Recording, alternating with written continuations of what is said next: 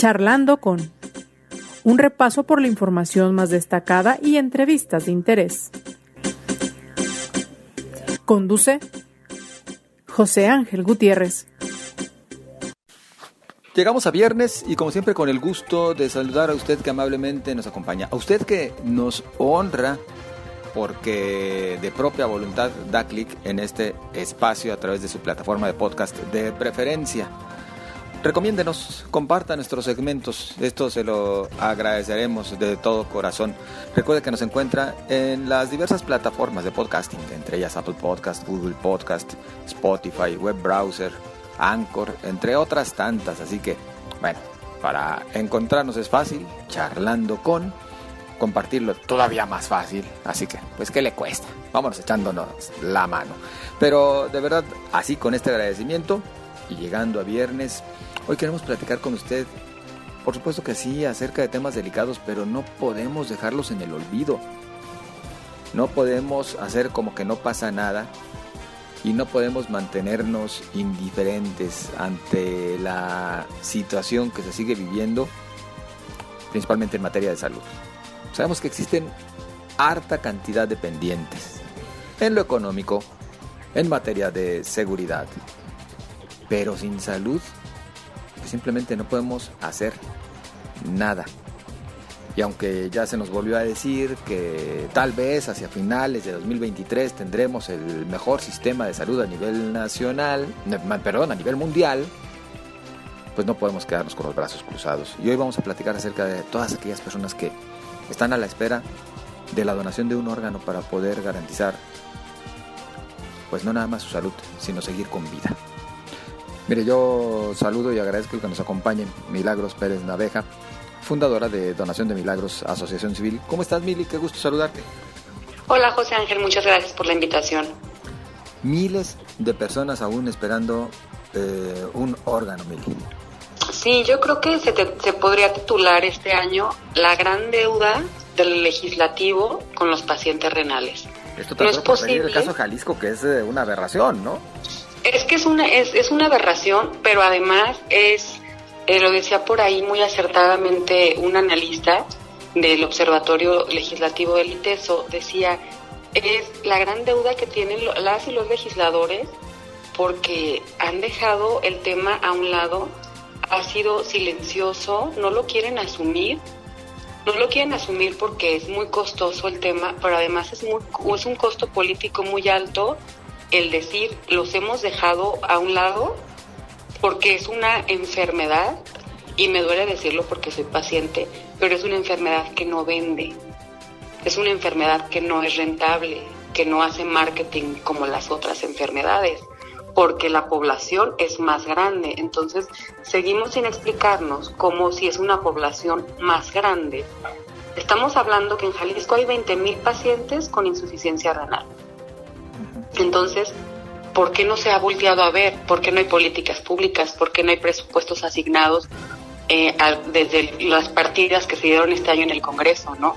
¿Por qué hay insuficiencia renal? No. Porque somos más costosos, a mí eso me, me, indica, ¿no? que es cuestión de pesos. Aquí te, te detengo para preguntar, ¿es más costoso el tratamiento de una insuficiencia renal que de un cáncer, por ejemplo?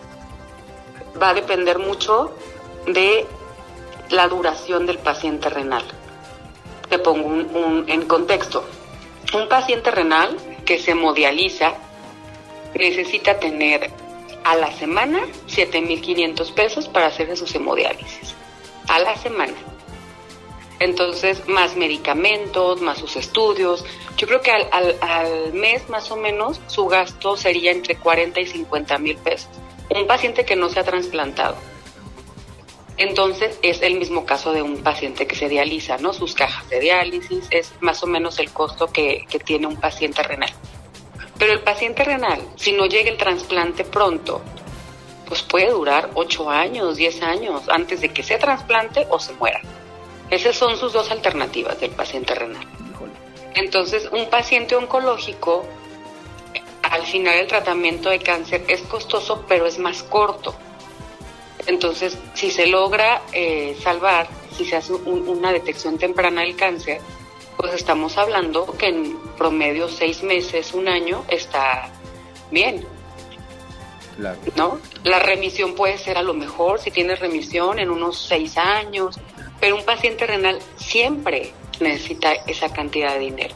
No es una vez, no es una quimio, no es este una radio, no, es todos los días, cada tercer día, su hemodiálisis o todos los días su diálisis. Entonces, Mili, aunque suene crudo, suene cruel, suene patético porque lo es, por eso las autoridades de repente en todos los niveles prefieren no voltear a ver a los pacientes renales y, a las personas que requieren un trasplante porque estamos hablando de pesos y centavos. Sí, yo creo que eh, en, mi experiencia como paciente y como eh, socia fundadora de una asociación civil, eso es, es lo que, a lo que yo me he enfrentado, en decir los presupuestos no son parejos. O sea, a mí no me sirve de nada que asistencia social oferte un presupuesto para asociaciones renales de 600 mil pesos, porque eso no te, eso te, te alcanza para dos trasplantes. Yo no hay día que no reciba por lo menos cuatro llamadas pidiéndome hemodiálisis. Que eso es un martirio, porque las autoridades sacan de oportunidad de hemodiálisis a los pacientes que tienen IMSS. Y el IMSS no asegura las hemodiálisis. Entonces son pacientes que están en el limbo.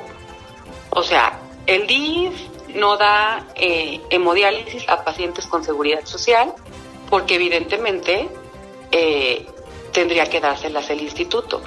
Pero el instituto no alcanza a cubrir las necesidades de hemodiálisis. Entonces son pacientes que no porque tengas IMSS quiere decir que tienes recursos.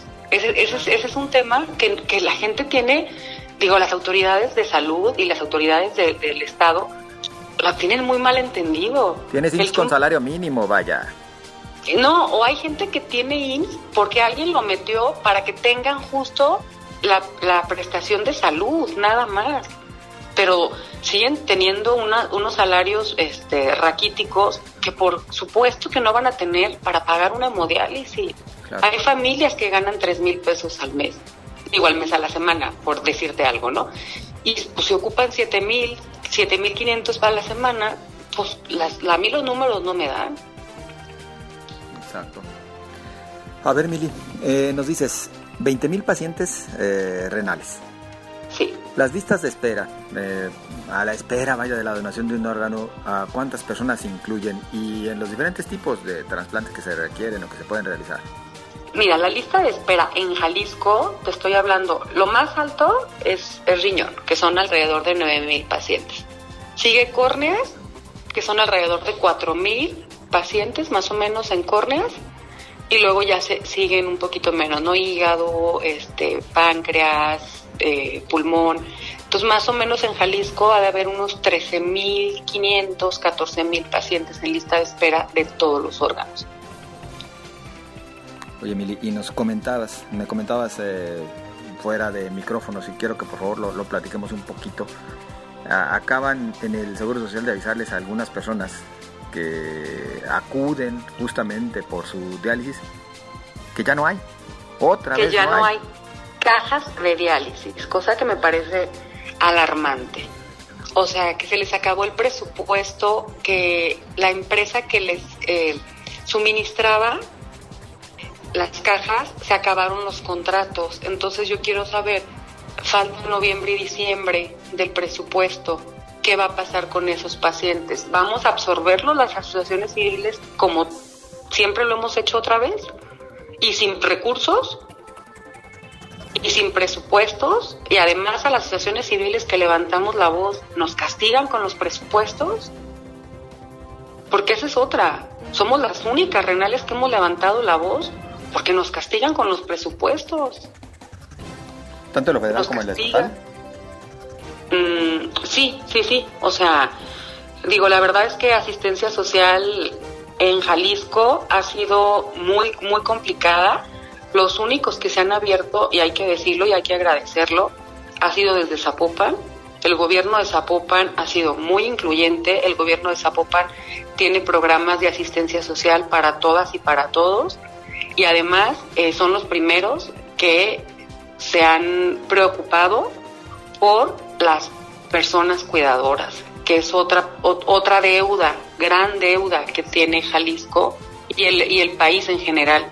Las personas cuidadoras dedican su vida a los pacientes sin remuneración y sin apoyo. Y Zapopan lo está haciendo y lo está haciendo bien. Vaya una estrellita para el Ayuntamiento Zapopano por eh, esta buena acción que están realizando. Fíjate qué, buena noticia. Esa es una buena noticia, sin lugar a dudas. Esperemos que otros pues sigan el mismo camino.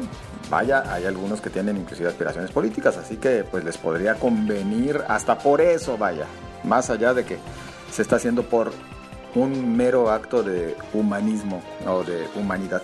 Oye, Mili, y continuando entonces, no hay ya eh, cajas de diálisis nuevamente a permanecer a la zozobra y hasta que se asignen los nuevos presupuestos para el 2023. Así es. Y bueno, seguimos con el mismo problema de los medicamentos de baja calidad. Este, por ahí me dio mucho gusto ver que, que el IMSS de, de Sonora, específicamente de Hermosillo, de Pediatría, están muy preocupados por lo que ha pasado con sus niñas y con sus niños y están levantando la voz porque ha sido otro tema, ¿no? Nos hemos tenido que conformar con medicamentos de baja calidad porque el argumento de las farmacéuticas que tienen ahorita los contratos es que pues para ellos 20, 30 pacientes no significa nada en 100 mil piezas de medicamento que hicieron, ¿no? Yo creo que necesitan pues que se mueran 100 mil pacientes o que rechacen 100 mil pacientes para que signifique algo. Y yo te repito lo que les dije a ellos, para mí un paciente que rechace por tu medicamento, para mí es suficiente. Por supuesto.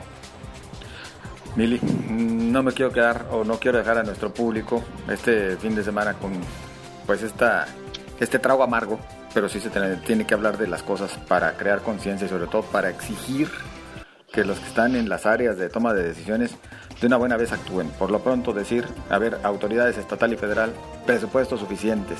Congreso del Estado, dejen de hacerse tarugos y por favor ya aprueben esa ley de donación de trasplantes que ayudaría bastante para avanzar ante el grave problema, aunque también esto implicaría incrementar presupuestos, pero qué mejor que invertir en la salud de la gente. Eso sería lo mejor, Mil. Así es, o sea, además hay que decirlo, eh, la donación cadavérica solo se da en muertes, con muerte cerebral en Jalisco, bueno, a nivel nacional solo se da con muerte cerebral en México.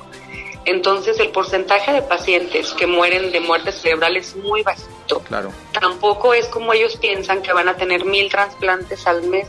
Por supuesto que no. Tendrán 20 trasplantes al mes, los cuales las instituciones de salud y hay que reconocerle, Centro Médico hace excelente labor con trasplantes, los civiles hacen excelente labor con trasplantes y las privadas están listas para recibir esos 20 órganos que llegarían para hacer trasplantes. Es decir, se pueden absorber fácilmente por las instituciones públicas y privadas, vaya. Sí, sí, sin problema, sin problema.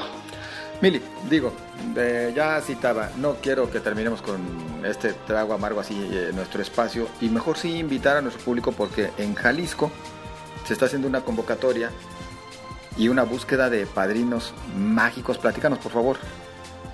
Sí, pues nosotros queremos eh, esta Navidad darles un poquito a las niñas y niños con insuficiencia renal que viven pues todos los días una realidad muy complicada y siempre eh, desde que iniciamos con el, con el tema de niños, les regalamos cada Navidad una cartita, lo que ellos escriben tratamos de dárselos.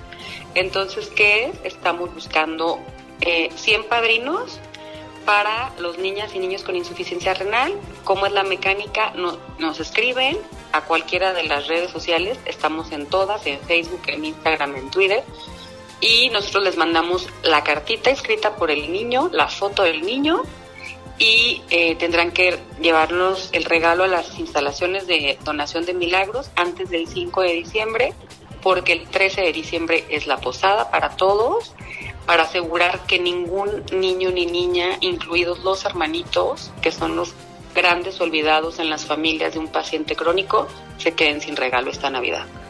Pues la meta son 100, pero pues hay que tirarle a más, ¿no?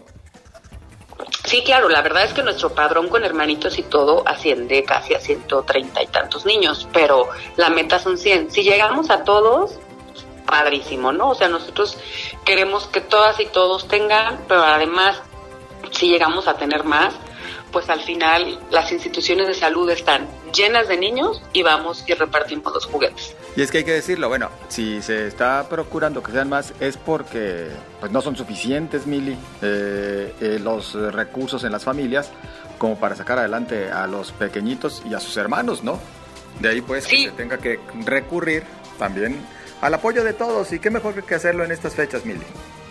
Sí, y sobre todo el, bueno, el, el, saber que nosotros podemos dar un, un, poquito de lo mucho que tenemos. Yo siempre me gusta decirles a todo mundo, eh, pues que nosotros en realidad tenemos un privilegio de tener trabajo, de tener salud, de tener familia. Entonces, pues tenemos que retribuir un poquito de lo mucho que hemos recibido, ¿no? Y durante el año, el llegar después de una pandemia, el llegar eh, a estas alturas con salud y con trabajo es una gran bendición y podemos agradecerlo dando un poquito de lo que tenemos. ¿Dónde les pueden contactar, por favor, Mili? ¿Nos puedes decir tanto en redes sociales y algún número telefónico para que aquellas Sí, mira, te dejo. El teléfono es 3313 2741 52 y en todas las redes estamos como Donación de Milagros AC. Por nuestra parte, como siempre, agradecidos y sabemos que existe gente de buena voluntad y que se van a sumar, así que participe, anótese porque luego se va a quedar sin espacio, ¿eh? Y se va a quejar usted de que no logró. se va a quedar con las ganas. Sí, con las ganas de hacer una buena obra, por supuesto. Así es. Muchísimas gracias, José Ángel. Estimada Mili, muchas gracias a ti. Un abrazo, cuídense. Abrazote de regreso, muy amable. Es Milagros Pérez Naveja, eh, fundadora de Donación de Milagros AC. Bueno, pues ya la escuchó usted. Este es el panorama, esta es la realidad, pero también este es el reto que ahora nos tenemos que plantear como sociedad para hacer el bien. ¿Le entra? Participe. Espero sus comentarios a través de las redes sociales, en Twitter, arroba José Ángel GTZ, en Facebook, José Ángel Gutiérrez, la fanpage. Y le deseo, por supuesto, como siempre, lo mejor. Tenga buen fin de semana. Nos escuchamos el lunes.